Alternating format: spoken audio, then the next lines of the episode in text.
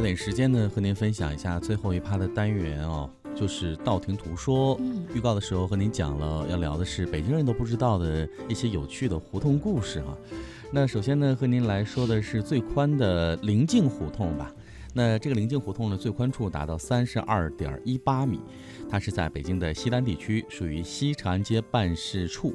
那自东向西，分别和府右街和西皇城根大街以及西单大街三条南北南北向的街道相交。那其中呢，东端和府右街相交为丁字路口，西端同为东西向的辟柴胡同啊。那和这儿来相通，辟财胡同来相通，呃，还有呢，就是它和西单大街相交叉，那所以呢，这条道路哈也是交通比较繁忙的。嗯，那目前来看呢，每天在早晚的上下班高峰的时候绝对是，堵点儿。对，是一个摘不开的堵点了。嗯，但是临近胡同真的是在北京来说，众多胡同里面是很有名的。接下来给大家介绍的是最窄的胡同，是前市胡同。这个前市胡同呢，它是位于北京市珠宝市街的西侧，临近著名的商业区大石栏。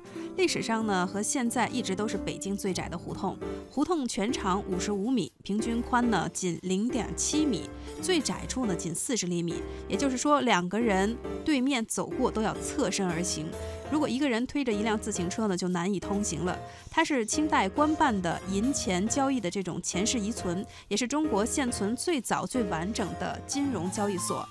所以呢，现在像在胡同里面还留有像大通银号、万丰银号等早期的一些金融企业的建筑，有的院落呢，至今还保存着清光绪年间的木架构天棚，有的门框上还钉着当年京师商务会的一个铁牌照，这也是考察清朝末期和民国初期银行、商业建筑和早期金融市场一个很好的标本。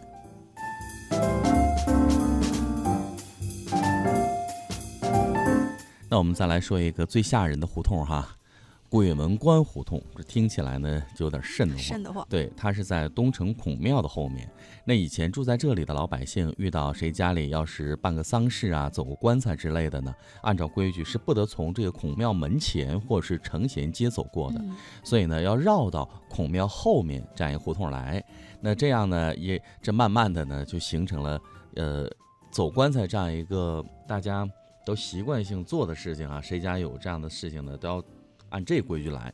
那慢慢的呢，这个胡同就只走棺材了。所以被称太吓人了。对，被称为是鬼门关胡同啊，嗯，我觉得如果是女孩子的话，嗯超过八点之后就不要走这条就不要走这条街了，这嗯比较瘆得慌哈。对，呃，时间的关系呢，北京的胡同啊，还有很多有趣的故事，在以后的节目当中再来和您分享，再来和您分享。那今天节目已经接近尾声了，最后一首歌送给各位街头诗人，感谢您一个小时的收听陪伴。乐神州，明天接着有吧。